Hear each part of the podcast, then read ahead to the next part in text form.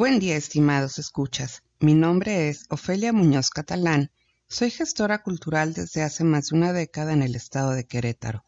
En esta ocasión les he preparado una serie de tres podcasts, los cuales se titulan Cultura y Artes, Estrategia para Construcción de Comunidades de Paz. Este proyecto es parte del programa Contigo en la Distancia, convocado por la Secretaría de Cultura a través del Centro de las Artes de Querétaro. En este primer audio abordaré la siguiente temática. ¿Qué es la cultura de paz? La importancia de las bellas artes y humanidades desde casa y en la educación.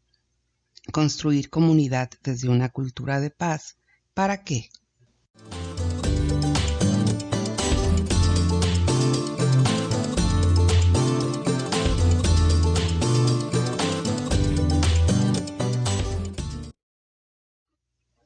La cultura de paz?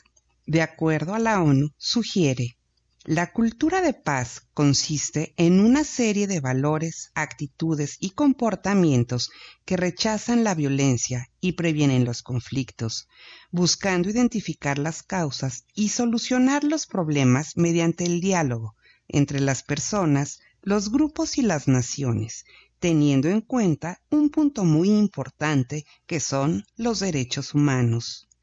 La cultura de paz apunta a recuperar los vínculos entre los individuos y fortalecer el tejido social desde la mirada y el enfoque de la no violencia.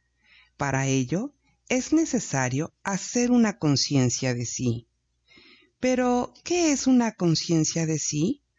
Esto es, la idea de cada persona, grupo o sociedad que tiene de sí misma cuando toma en cuenta su entorno, necesidades, aspiraciones, por lo que el individuo se podrá configurar desde su diálogo interior y reflexivo como un mismo ser en sí y como ser en otros.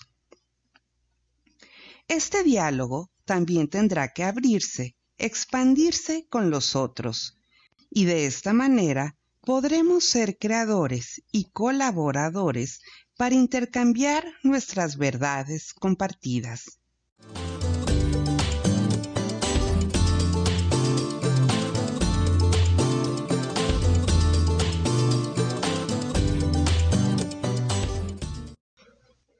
La importancia de las bellas artes y humanidades desde casa y en la educación.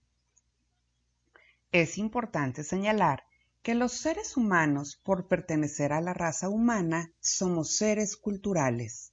Somos creadores de cultura, esto es, desde nuestras formas de diálogo, lazos sociales, formas de comunicarnos desde nuestros usos y costumbres en comunidad y sociedad.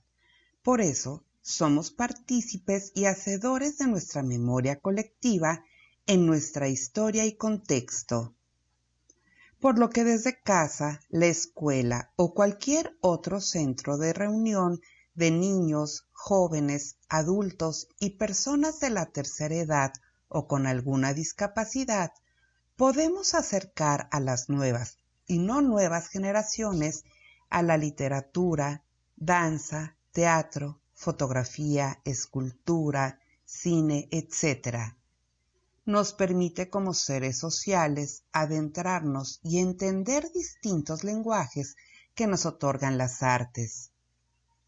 En ocasiones hemos escuchado algunas infravaloraciones para el quehacer artístico y cultural, y tal vez esto hasta nos puede frenar el intento de acercarnos o adentrar a nuestros cercanos a formarse desde alguna disciplina esto no debe de ser un obstáculo. Si recordamos que el medio idóneo de la expresión de la creatividad ha sido y es la experimentación, es así que podemos ser mismos animadores y agentes que invitan a otros más a formar parte de la diversidad de la creación artística. Los procesos no todos deben ser originales, pero nos llevarán a tener una experiencia como un ser en sí, que se expandirá en un grupo, en la familia o en el aula. Lo que sí puede ser casi un hecho es que el desarrollo de nuestra capacidad creadora, en un principio de cuentas, generará un diálogo con los demás y en esta multiplicidad de ideas estaremos cada vez más cerca a materializar nuestro quehacer artístico y el de los involucrados. Y más aún si hemos visto o detectado problemáticas sociales en nuestro entorno. Las artes nos otorgan un espíritu libertario, la capacidad de expresar nuestros sentimientos y emociones a través de nuestros sentidos y algo aún más central es que nos dan voz, posibilitan comunicar nuestra expresión desde un movimiento, colores, dibujos, letras. Son nuestro enlace con los demás y nos posibilitan nuevas formas de relacionarnos.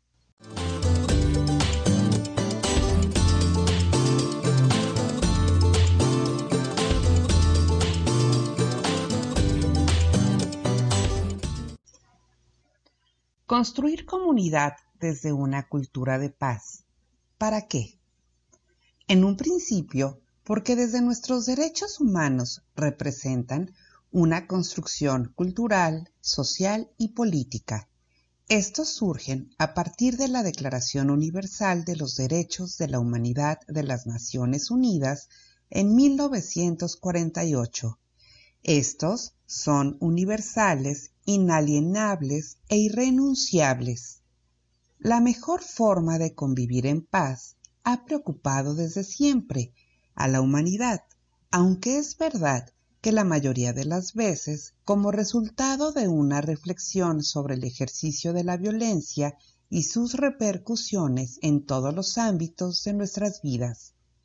Esto explica gran parte de la dificultad por definir o conceptuar una de las mayores inquietudes de todos los tiempos.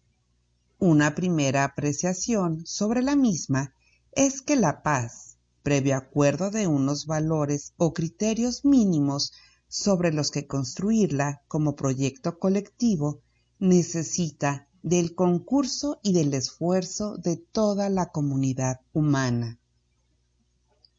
Desde su primer origen, los seres humanos hemos estado pensando y proyectando acciones a favor de la paz, según las circunstancias de la época, los desafíos presentes, las fuerzas dominantes o la dirección de las tendencias del pensamiento religioso, filosófico o político, entre otros.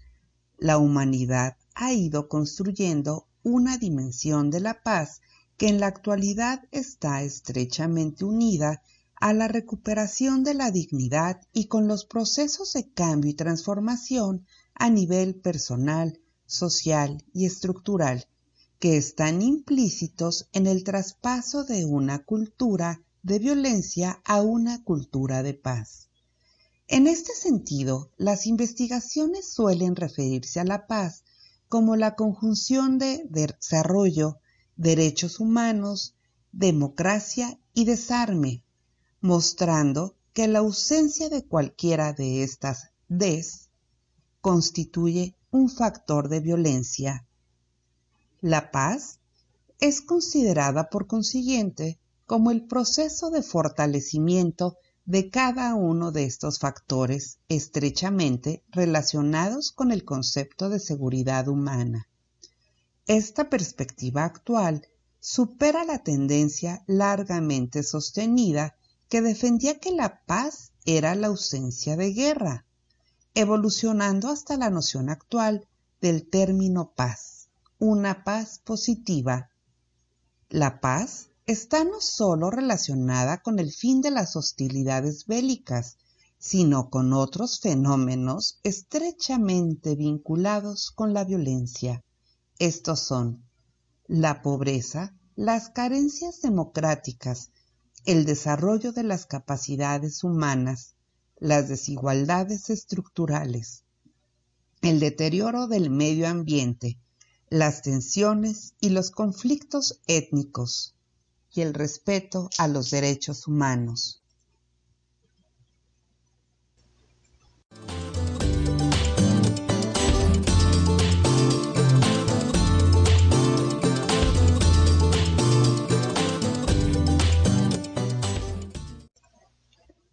Aquí concluye el primer capítulo de esta serie. Les agradezco su tiempo y escucha.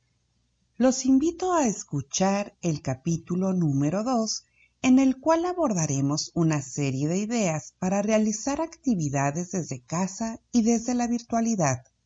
Para cerrar, les leeré un fragmento del libro Apia, un visionario vigente de Ángel Roger. Luz es a la producción como la música es al tiempo. Es el elemento expresivo opuesto al signo y al igual que la música no puede expresar nada que no pertenezca a la esencia íntima de toda visión. Es la escenografía suprema, el intérprete, el elemento plástico más significativo de la escena. Muchas gracias. Secretaría de Cultura. Gobierno de México.